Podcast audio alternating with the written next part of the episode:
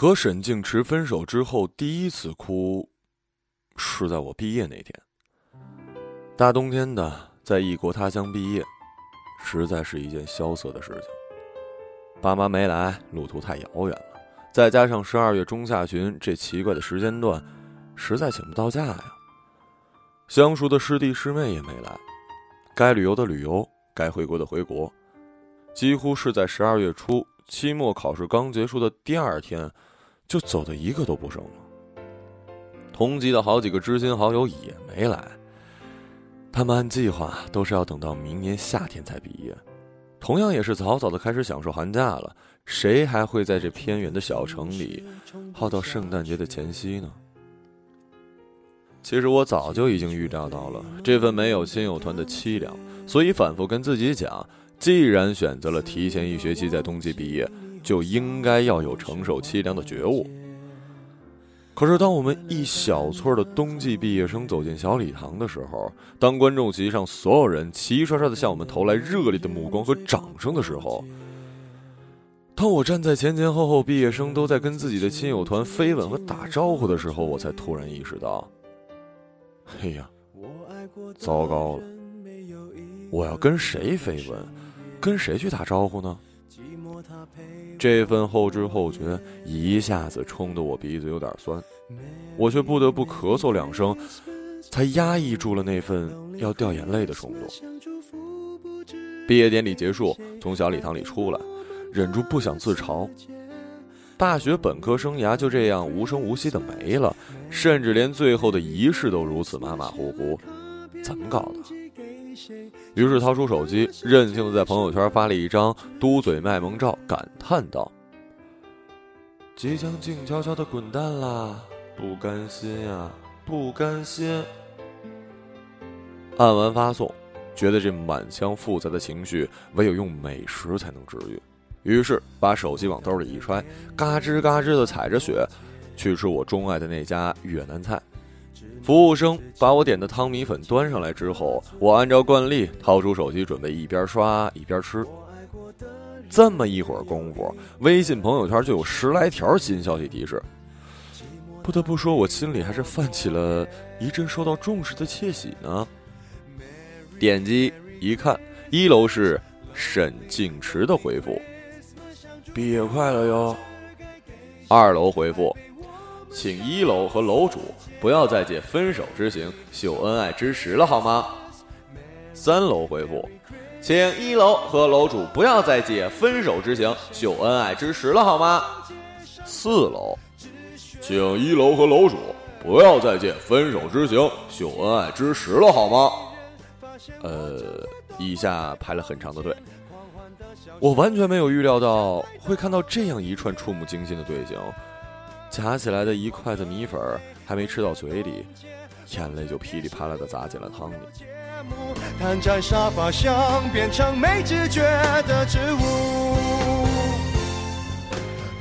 在我所认识的人里，没有人的分手经历比我更奇葩。我的大部分女性分手的原因都是遇到了渣男，所以分手以后常见的剧情是。闺蜜对女主角一波接一波的慰问和安抚，伴随着对男主角一波接一波的吐槽和声讨。但是在我的分手剧本里，却变成了我一波接一波的去慰问和安抚我的闺蜜团，与此同时接收到了他们对我的一波又一波吐槽和声讨。感情在他们眼里，我是情商跟智商都下线了，才会和沈静池分手的，要么就是我做了对不起人家的事儿了。我从来就不知道沈静池竟然把我的闺蜜们收的这么服服帖帖，真是大开眼界了呀！更搞笑的是，沈静池那边似乎也因为这桩莫名其妙的分手被基友团骂得灰头土脸，看样子境遇跟我是半斤八两。大概在我和沈静池的朋友看来，我们两个分手实在是不懂事儿，瞎胡闹。沈静池不是渣男。我也不是渣女，压根就没有第三者。我们两个的性格简直就是天造地设的一对儿，在一起的两年也是相处的很融洽，不但让彼此生活很快乐，连带让周遭的人生活也有了很多的笑声。所以绝对不是性格不合。你现在问我喜不喜欢沈静之，我还是会毫不犹豫地说喜欢呀。而我猜他喜欢我的程度，甚至比我喜欢他还要更深，所以也不是不爱了，纯粹就是两个人觉得到这个阶段还是分开更自在一些。我的室友小李在审问我分手原因的时候，听到我这样前言不搭后语、完全没有逻辑的答案，直接就瞪圆了眼睛吼过来：“这是什么鬼呀？感情好到可以随便分个手玩玩？”花样虐狗的新姿势吗？听到这样的话，我觉得自己整个人的心脏好像缩成了一颗又老又丑的核桃。我咽了一口口水，弱气的张口辩驳，一方面想试图理清自己的思路，一方面也是想争取几分分手之后应得的温柔体贴的安慰。我说。其实，因为背叛和伤害离开一个人，是一种很痛快的方式。因为你已经很清楚没有任何希望了，所以摆在眼前的路是很清晰的。可是，当背叛和伤害都不存在的时候，离开一个人，才真的需要经历很多的纠结和思考，那才是真正的折磨。小李直接打断我：“你怎么这么作啊？想怎么样嘛？”既然没有人出轨，你又还喜欢他，干嘛分手啊？他气势汹汹，我突然就懒得解释了。本来分手就是我和沈静池两个人的决定，这些闲杂人等凭什么自以为是的指手画脚啊？我自己心底非常清楚，这真的不是想一出来一出的儿戏。分手这俩字儿，我酝酿了至少半年之久，才最终说出口的。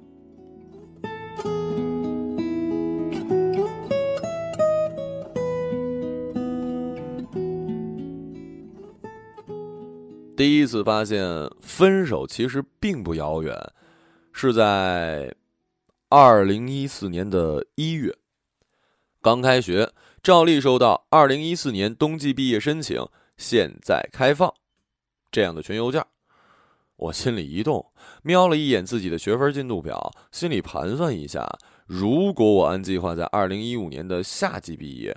那最后一个学期，实际上就只需要选两门课就达到毕业的学分要求了。为了两门课多待一学期，多浪费钱呢！倒不如啊，把那两门课塞进暑假学期和秋季学期，提早一个学期毕业算了。这么想着，我就毅然决然地填了二零一四年冬季毕业的申请。沈静直知道之后说：“挺好的呀。”然后呢？有什么打算啊？我这才发现，提早毕业，也就意味着我要提早开始思考出路的问题。于是装出一脸痴呆相，问沈静之：“我有什么选项吗？”沈静之一边刷着网页，一边正经八百的调戏我：“回国或者留美工作或者读研，其实理论上来说，还有嫁人这个选项。”哎呦！老婆本赚够了吗？就敢往上面捅词儿啊！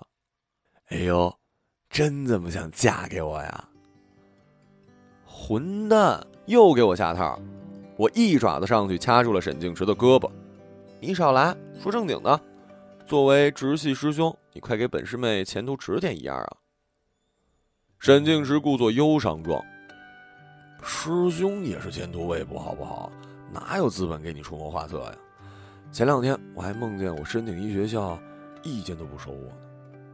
我本来想下意识的吐槽一句：“谁让你个二货，连难度系数这么低的本校都不申，非要投东岸西岸。”但我也知道沈静池那份故作忧伤的背后是实实在在的焦虑，这个时候开玩笑就有点伤人了，所以我赶紧接了一句：“梦都是反的啦。”沈静池。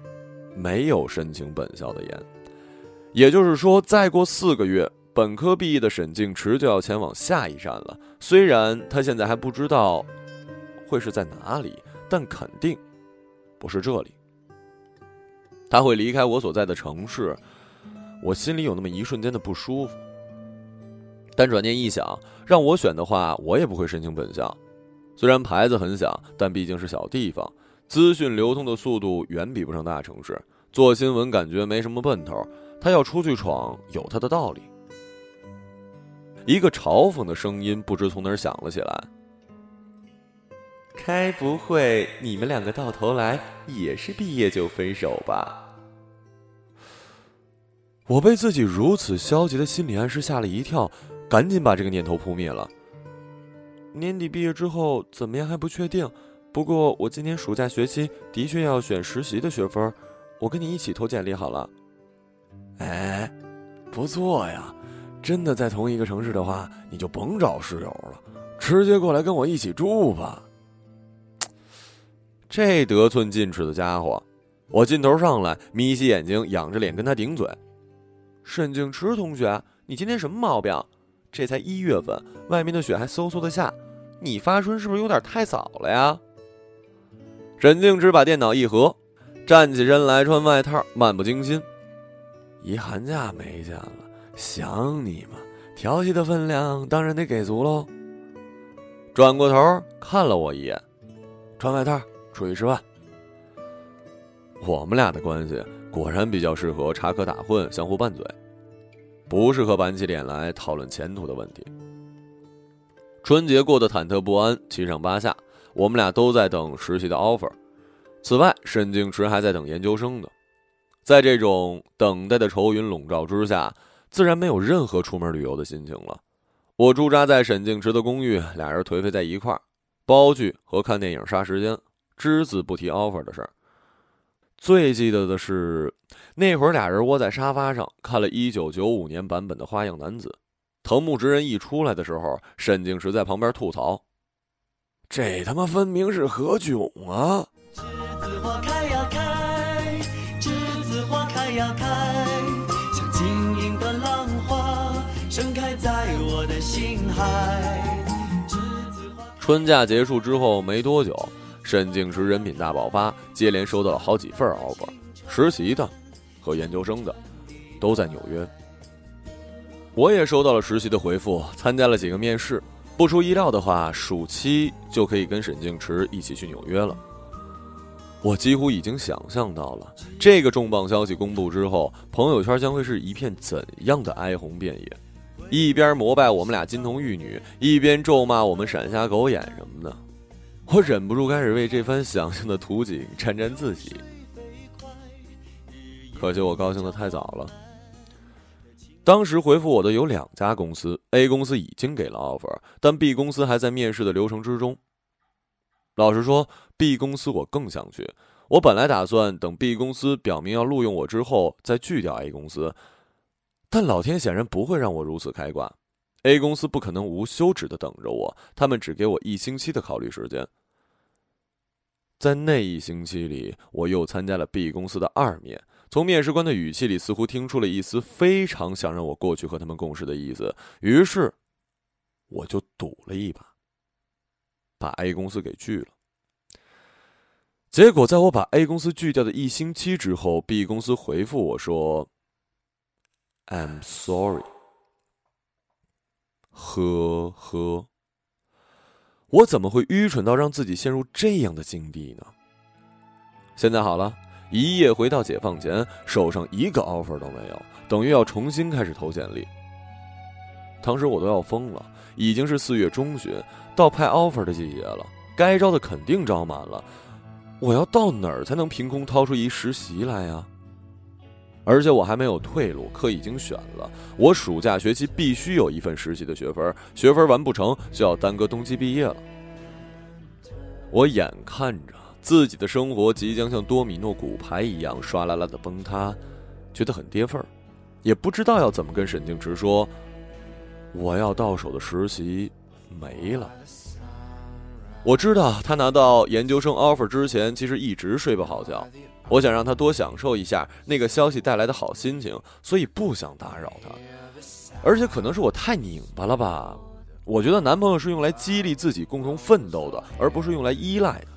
尤其是实习这样关乎个人前途的大事儿，我自己弄的烂摊子，凭什么让他跟着操心啊？所以，我没和陈静池吱声，更没有跟任何朋友吱声。奇怪的是。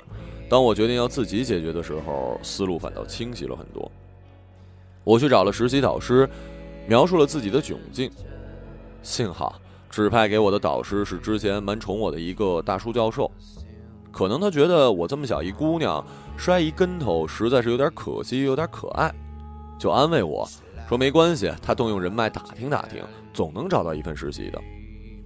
不过他执教之前的职业生涯基本都在西海岸，于是问我实习不在纽约的话有没有关系。到这种时候了，我当然不敢挑三拣四了，立马说：“能找到实习就好，麻烦教授了。”教授摆摆手说：“没关系，离夏天还有时间嘛，不用怕。”走出他办公室的时候，突然想起来，他之前上课的时候提到过，自己的女儿跟我们差不多，这会儿正在欧洲念书，大概他也是把给不到女儿的那份爱分了一点给我吧。想来老天对我还是网开一面的。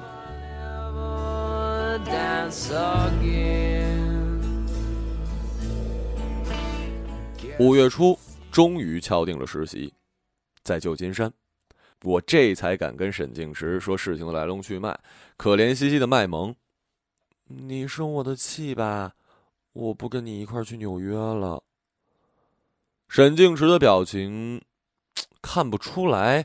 有些明显的不开心，可能他早已经猜到事情有变故，只是为了维护女朋友的自尊心才没有问起，没有说破。他笑了一下，说：“独立日的时候，你就可以来找我了。”于是我顺着他的话跟他抬杠：“咦，不对耶，从西海岸飞东岸可不划算。你想啊，我要是早上八点出发，六个小时的飞机加上三小时的时差。”算上路上乱七八糟的时间，到纽约都晚上七八点了，一天就没了。沈静池伸手过来捏我的脸：“你这小白眼狼啊，把我一人扔纽约，我让你来见我一面，还跟我讨价还价。”“嘿，好吧，好吧，我错了，我现在就去看机票。”沈静池哼了一声，不搭我话了。不知道是不是因祸得福，我发现旧金山更对我的胃口。又或者是我本身经历了 offer 的惊魂之后，对世事期待值整体降低了，所以觉得在旧金山遇到的一切都比我想象中要好。我在实习单位当社交媒体助理，呃，这年头好像所有媒体实习生都在做这个。虽然工作本身没什么特别挑战性的地方，但是办公室的气氛很温馨，同事们是一群逗逼吃货，每天不重样的往办公室里带零嘴儿。上司的个性很可爱，是个短发泡泡眼的得意女人，每天都有层出不穷的段子来吐槽美国人。我一度怀疑她其实是一披着德国人皮的英国人。除此之外，他还是一超级大球迷。世界杯一开始，他天天给我安利德国队，成功的让我记住了克洛泽和穆勒的帅脸，还有跟他一样泡泡眼的厄齐尔。五月底的时候，恰巧国内有朋友在做微信公众号，正在招兵买马，拉我去写写编译类的文章。我一想，反正自己实习的活不重，闲着也是闲着，就答应了。做了两篇之后，引起团队里一个前辈的注意，于是过来戳我私聊，问我在哪儿上学呀，什么时候毕业呀，想不想给他供职的杂志写写稿子呀？我的脑袋嗡的一下，被天上掉下来的硕大馅饼。砸得头晕眼花，那本杂志是我中学时一度很爱看的呢，真是万万没想到会变成这样的神发展。我当然忙不迭送的说好了。一开始是帮着查资料或者采访美国人，再之后前辈就放我自己独立去做小稿子了。在新闻学院里待了三年，学到的十八般武艺终于派上用场。睡前醒后，总算有了可以惦记或者值得惦记的东西。被赏识和被信任的感觉，真的好幸福啊！一边实习一边做翻译，还要写采访的稿子，生活被塞得满满当当的。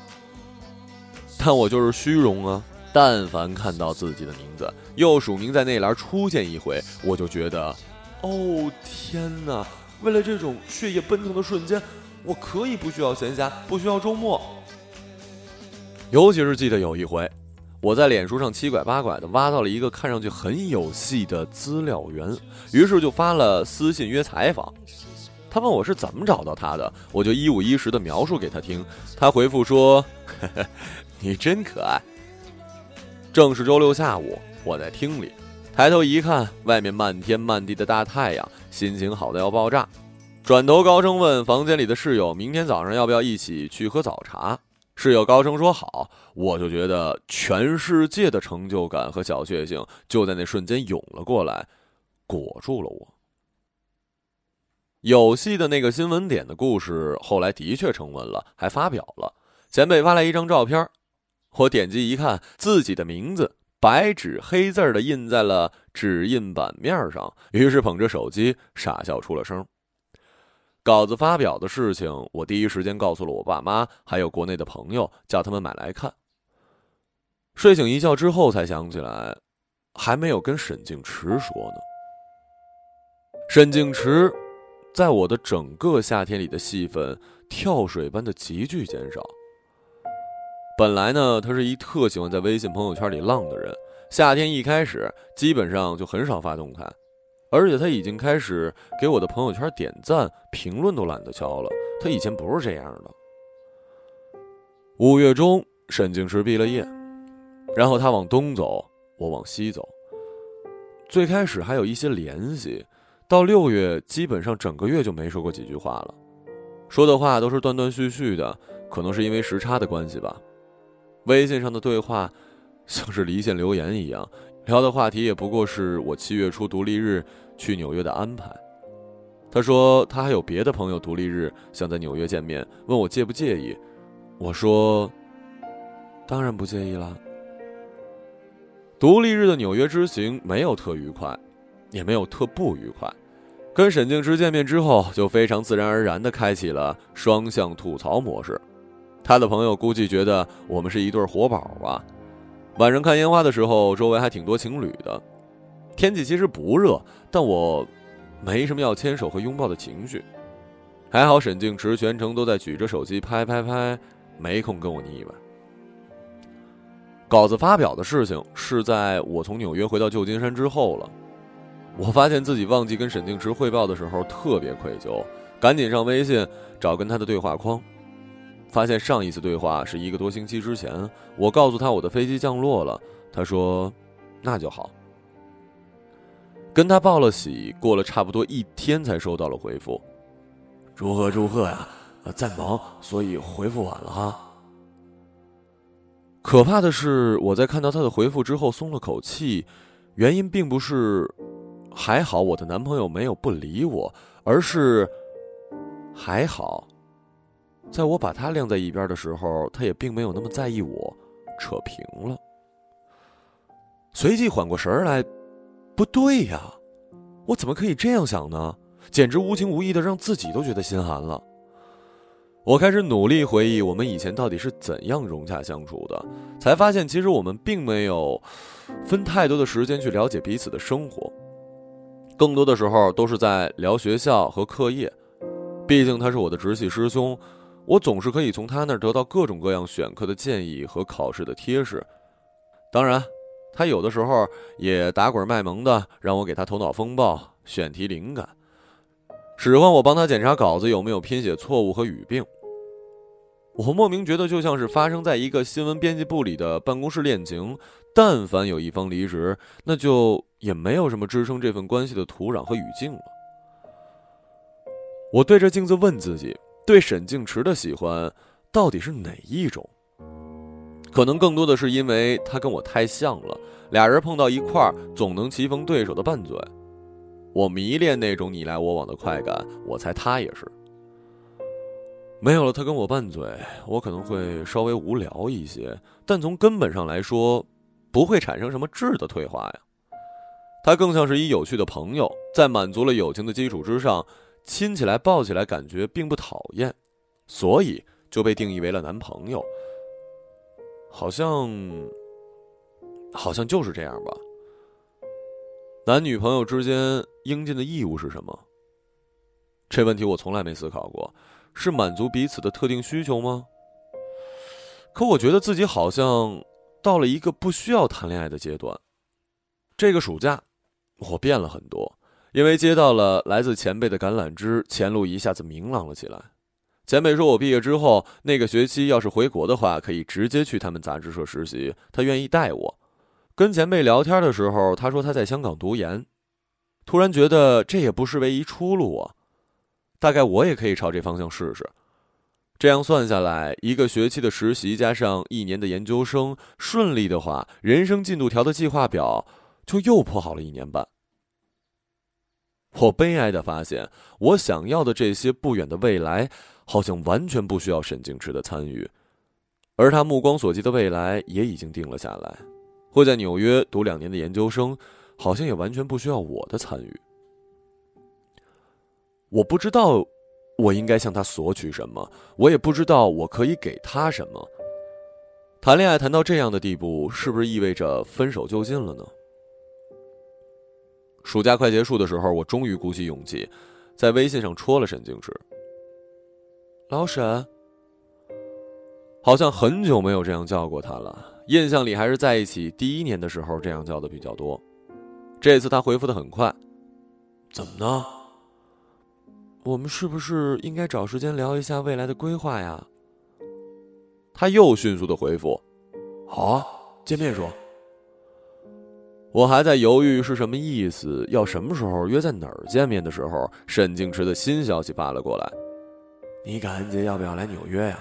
包吃包住哦。”我想了一下，一字一句的敲下给他的回复：“这个感恩节我可能就不出去玩了。”十二月要毕业，再加上决定申请研究生，感觉会有很多事情。打算申请哪儿的呀？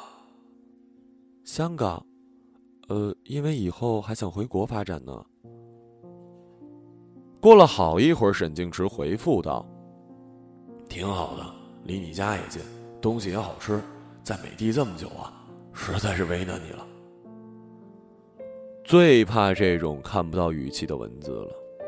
我捏着手机盯着这条，做了半天的阅读理解，还是读不懂这几句话背后是怎样的情绪，或者是我在逃避，因为我明白自己即使读懂了，也解决不了问题。又过了很久，我能感受到我们俩在屏幕的两端僵持不下的那种诡异气氛蔓延开。他终于发了一句：“那我感恩节去看你吧。”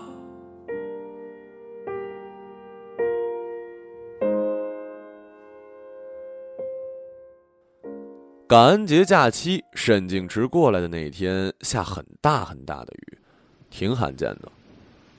我下楼接他，从独立日之后就没见过面。他头发明显长了，好像也瘦了。见到我之后，他露出了一脸累得不行的笑容。点儿背呀，今儿个纽约也下大雨。我赶紧说辛苦辛苦。俩人慢悠悠的挪回我公寓的房间。我刚推开门，放下伞，灯还没拧开，就听到他把门一关，把行李往地上一放，说了一句：“抱一下。”就从背后拦腰搂过我，像是要把我搂进他的怀里。我手里攥着钥匙，整个身体僵住，不敢挣脱，也不敢动。我想不起来上一次被他抱着是什么感觉，只觉得生分。大概是我适应能力太强。已经迅速的在两地相隔的半年里习惯了独身的状态。他的身体很冷，衣服湿哒哒的，好狼狈。我突然觉得自己怎么这么不懂事儿啊！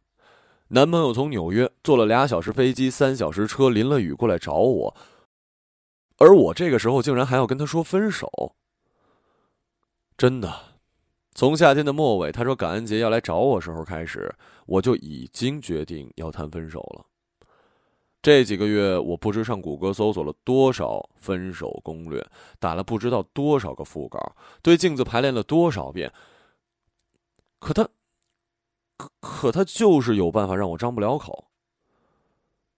沈静池在黑暗里轻轻的说：“我知道这次回来你想跟我说什么。”先缓一缓，今天先别说，我心情实在不好。他这样一说，我也觉得好狼狈，眼泪热热的就涌出来了，只好动作僵硬的把他扣在我腰间的手掰开，转过身继续抱着他，希望能减轻一点内心的愧疚。这才想起来，上一次拥抱还是他毕业的时候。我们在黑暗里抱了好一会儿，他还是冷冰冰、湿哒哒的，捂都捂不热，让我好难过。我只好张口说：“你去洗澡好不好？我怕你着凉了。”沈静池终于松了手，闷闷的说：“好。”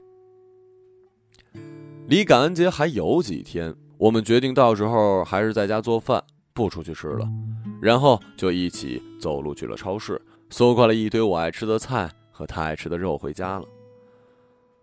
走回家的样子看上去特别像老夫老妻。我说我们这种状态呀，颇有一种回光返照的味道。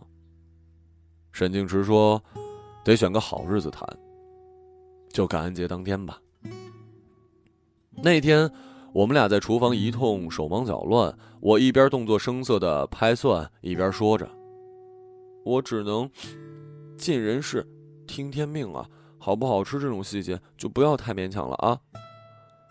搞什么鬼？你以前做饭不是还行吗？还嘚嘚瑟瑟给人写攻略来着。后来我都忙死了，哪有情趣做饭啊？再加上就我一人吃，做的话也不过是嗯炒把青菜，煎个鸡蛋。我现在呀已经在暗黑料理界出道了。沈静之一边切肉一边头疼，快去看菜谱啊！事实证明，我们俩的学习能力还是很强的。照着菜谱弄出了感恩节大餐，比想象中要好吃。我们还装模作样的举了个杯，谢谢彼此的出现。我们一边吃一边谈分手，把话说开了。我果然猜的没错，沈静池暑假的时候简直忙疯了。这家伙要转型做电视，堪称是新闻媒体里最高压的那个工种，所以一整个假期都在神经紧绷的写脚本。他提的时候还装出一副往事不堪回首的表情，但随即也笑着说：“实习单位认识了很多很棒的老师和同道，觉得在纽约这平台实在是很幸运。”活脱脱的就是一甘之如饴的工作狂形象。我想到了自己暑假的时候那种不需要闲暇、不需要周末的心情，心下一片了然，顿时也理解了他。他有自己想奋斗的事业了。开口讲述的时候，整个人都在发光，多好啊！我乐呵呵的接话。大二那个暑假学期上最后一门低阶版专业课，教授说这门课呢是你们进入新闻学院的最后一道坎儿了，奉劝你们想通透，尤其是那些想要感情顺利、家庭幸福的人，还是知难而退吧。他当时还举了 N 多例子，说很多女记者为了结婚生子的考量，都转型去做 PR 了。嘿嘿，真的假的？这话听着有一股高端黑的味道啊！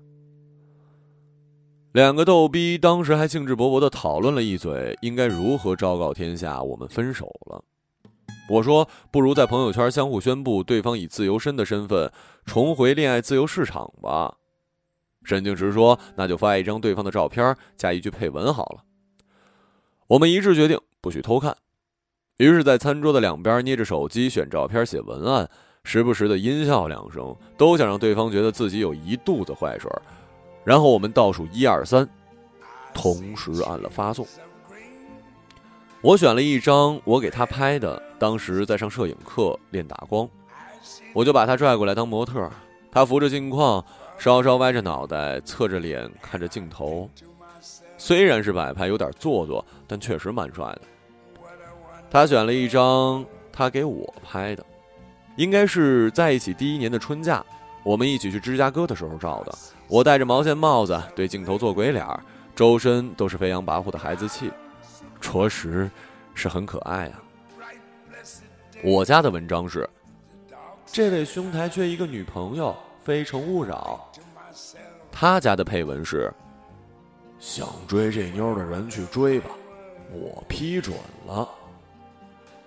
我看到朋友圈并排刷出的这两条，觉得简直是神作，有那么一瞬间差点想复合，不过还是习惯性的张口埋汰他。花擦，连字数都一样，要不要这么有默契啊？你丫快老实交代，你怎么作弊的？我靠，你也太无情无义了！上一秒刚分手，下一秒就血口喷人啊！我乐意，怎么的？哼，还好分手了。然后我们俩就哈哈大笑了起来。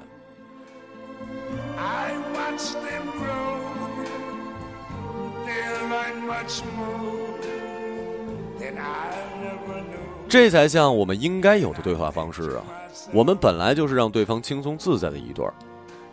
没错，只有这样，才是最有我们风格的分手方式，够体面，够冷静，而且一直到最后都这么逗，我很欣慰。但是谈分手只是完成了分手的第一步，接下来就是精疲力竭的劝说和解释了。所有人都不相信我们分手了，即使在我们反复确认下，有几个人勉强接受了这个事实，但还是忍不住吐槽我们简直是丧心病狂，发分手告示都要秀一发恩爱。更多人还是觉得异地这样的理由简直扯淡，甚至开始赌我和沈静池什么时候会复合。我一开始还没太怎么往心里去，可能是因为期末和毕业的压力，让我没有分太多的精力想这事儿。直到毕业典礼那天，看到那条请一楼和楼主不要再借分手之行秀恩爱之时了，好吗？我突然想到，三年半以前，我带着两个大箱子、一个大书包来到这个国度。三年半之后，我还是只能带着两个大箱子、一个大书包离开这里，有一种宿命轮回的伤感。沈静池就像是一场很长很长的梦，梦醒了，所有的情节像退潮一样的离我而去，我什么都留不住。只有那些曾经听我讲过梦的人们，偏执的嚷嚷着。然后呢？然后呢？就没了吗？你快继续讲下去啊！我只能说，很抱歉，没有然后了。他们还是不走，开始高声的叫着：“安可，安可，安可。”我无能为力，我只好开始哭，哭到餐厅里的服务生都过来问我怎么了。我觉得有点丢脸，没有提分手的事儿，只是说我毕业了，三天后就要走了，有点舍不得。服务生说。天哪！毕业快乐！我去叫老板送你一份什么吧？你要不要尝一下我们的招牌脆香骨啊？真可爱！不，不用了，谢谢，我不吃肉的。脑子里突然砰的一下，想起曾经，曾经被某个人津津乐道的爱情故事的尾声，是沈静时吐槽我说：“没见过像你这种。”越吃素越能顶嘴的。好的呀，那我以后不给您当捧哏了，您说单口相声去吧。别嘛别嘛，人家可喜欢你顶嘴的样子了。我又认真的谷歌了一遍分手攻略，好多都提到，为了让伤害尽量小一些，还是先彼此不要联系比较好。上飞机前，我给沈静池发了一条微信：“我回国了，可能的话，以后还是别联系了吧。”然后我在飞机上辗转反侧了十多个小时，想象了几千几万种他可能的回复。唉，可惜了，林森森同学，我当年是真的很喜欢你。你个二货，你明明还喜欢我。祝你以后遇得上比我好的男人。我猜你以后可能遇不上我这么好的男人了。等你听我说我和别的妞在一起的时候，会后悔的哟。瞧你这德行，我知道你已经开始后悔了。怎么办呀？我就是喜欢你这种拧巴的个性。没人来跟我顶嘴了。说单口相声，大概会很寂寞吧。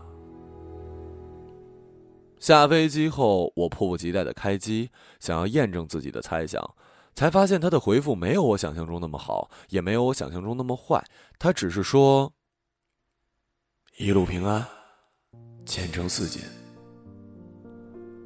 我走出机场，故乡的天蒙蒙的亮了起来。海底，当一个人成了谜。你不知道他们为何离去，那声再见竟是他最后一句。当一辆车消失天际，一个人成了谜，你不知道他们为何离去，就像你不知道这竟是结局。在每个繁星抛弃银河的夜里，我会告别，告别我自己，因为我不知道，我也不想知道，和相聚之间的距离。当一辆车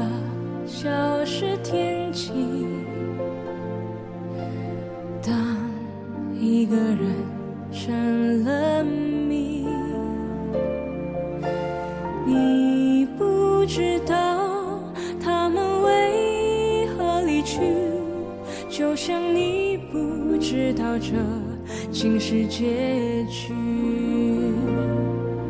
在每个银河坠入山谷的梦里，我会醒来，也忘记梦境，